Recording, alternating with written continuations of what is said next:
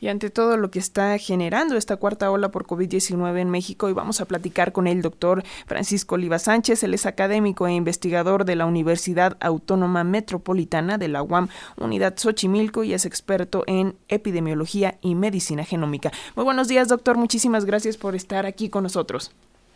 Buenos días, buenos días, Alexia. Bueno, pues México, eh, ¿qué nos dice, doctor? ¿Está preparado para enfrentar esta, esta cuarta ola de COVID-19? ¿Cuál es la diferencia que hacen eh, las vacunas respecto a olas anteriores que, aunque había menos contagios que los que vemos ahora, hubo más muertes? Bueno, este, actualmente, pues como sabes, la diferencia de las vacunas es que pues sí se está cumpliendo su premisa, ¿no? Que prevenían la complicación y las hospitalizaciones, no así como tal los contagios. Eh, ¿Qué es lo que ha provocado este cambio con respecto, incluso supongo yo, ante la ola de Omicron? Es que se está presentando cuadros más leves, obviamente sin mayor número de contagios. Este, se ha visto, por ejemplo, en algunas series clínicas que eh, incluso dura menos, este, eh, en, en, este caso, por ejemplo, Omicron, hasta siete días, lo que naturalmente para Delta o para otras tenían más o menos 10 días de duración lo cual eh, incluso generaba que hubiese más tiempo de aislamiento, ¿no? Entonces, la vacuna, tal vez con esa sinergia que tiene con esta nueva variante, es lo que está provocando este nuevo panorama. Si bien es cierto, no podemos minimizar el hecho de que hay muchos casos activos. Al día de ayer están hablando de 147.514 a nivel nacional casos activos y pues alrededor de 40.000 solo en la Ciudad de México. En efecto, hemos escuchado al gobierno mexicano que eh, Omicron es una variante con efectos leves.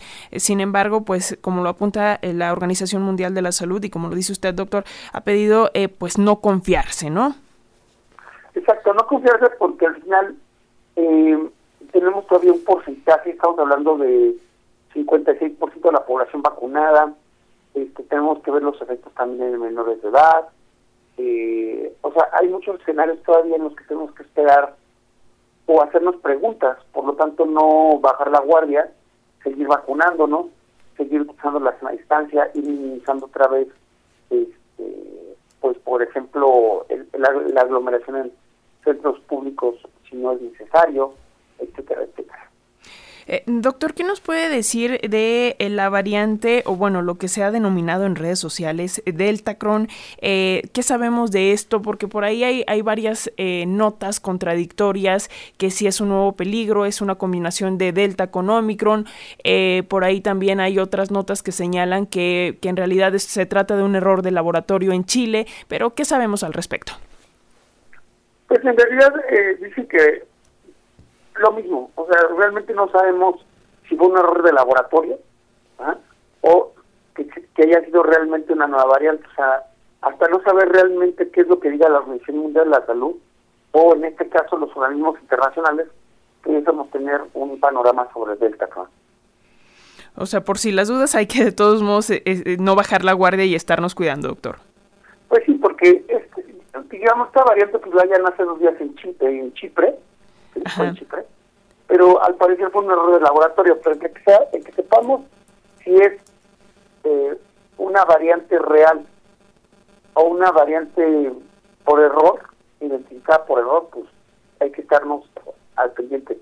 Y aparte es más interesante porque normalmente las variantes han sido eh, clasificadas por de acuerdo al, al abecedario griego, ¿no? Alfa, beta, omicron, beta, eh, que son letras del alfabeto griego, y Delta Cron no está en ningún, en ningún, este, así como escenario como para poderla clasificar dentro de ese marco de nomenclatura de Pango.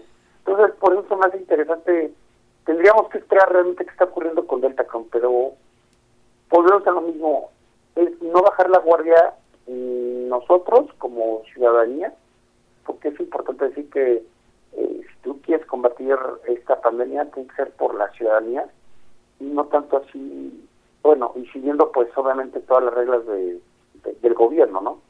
En efecto, esta, esta nueva, bueno, supuesta nueva variante es en Chipre, no en Chile, ahí corrijo. Pero, eh, doctor, ¿cuáles serían las recomendaciones a la población para evitar que los contagios sigan creciendo al ritmo que están actualmente, considerando también que por ahí está el tema de la flurona? ¿Quisiera explicarnos de qué se trata?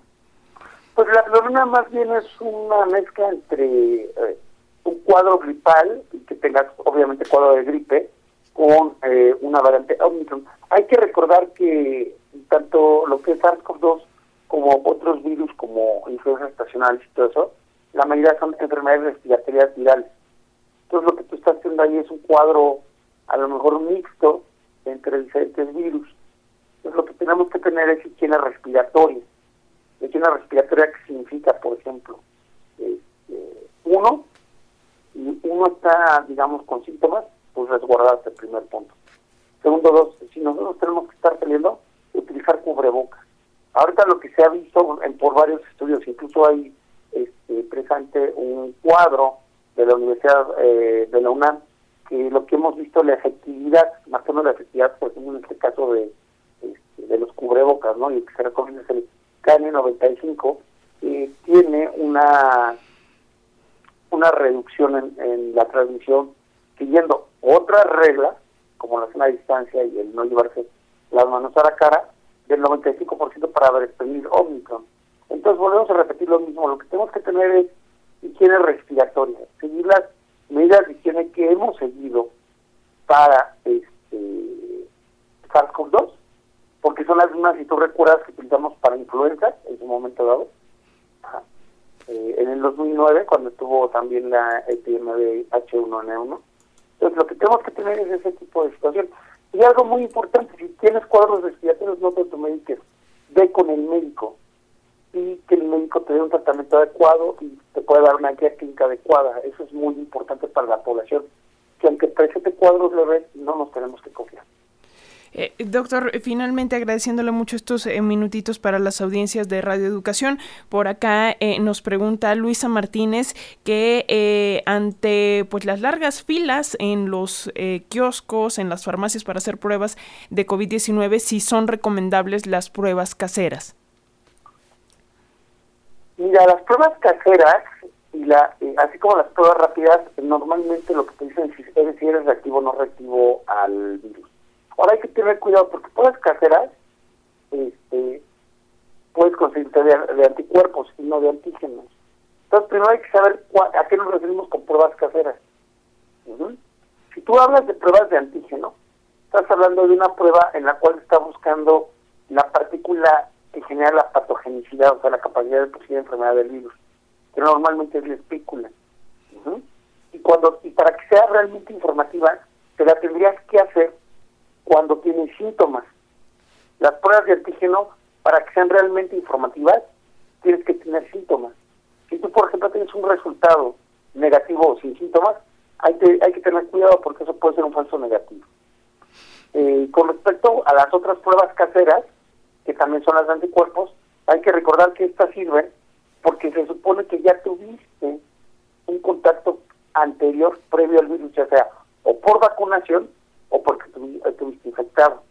Entonces hay que tener mucho cuidado eh, con el tipo de pruebas y siempre tener a la mano una guía de un personal de salud o de un personal médico para que te diga para qué la requieres y no la requieres. El problema de la saturación que ha habido es en parte por desinformación en cómo y qué pruebas se debe hacer una persona. Pues ahí está esa información que hay que tomar en cuenta, tener cuidado con estas pruebas, saber de cuáles estamos comprando y sobre todo consultar a expertos, a médicos que son los que verdaderamente nos pueden orientar sobre estos temas. Muchísimas gracias, doctor Francisco Oliva Sánchez, académico e investigador de la UAM Unidad Xochimilco, experto en estos temas de epidemiología, de medicina genómica. Muchísimas gracias, como siempre, por estos minutitos para las audiencias de la radio pública. Hasta luego. Buenos días. Buen día.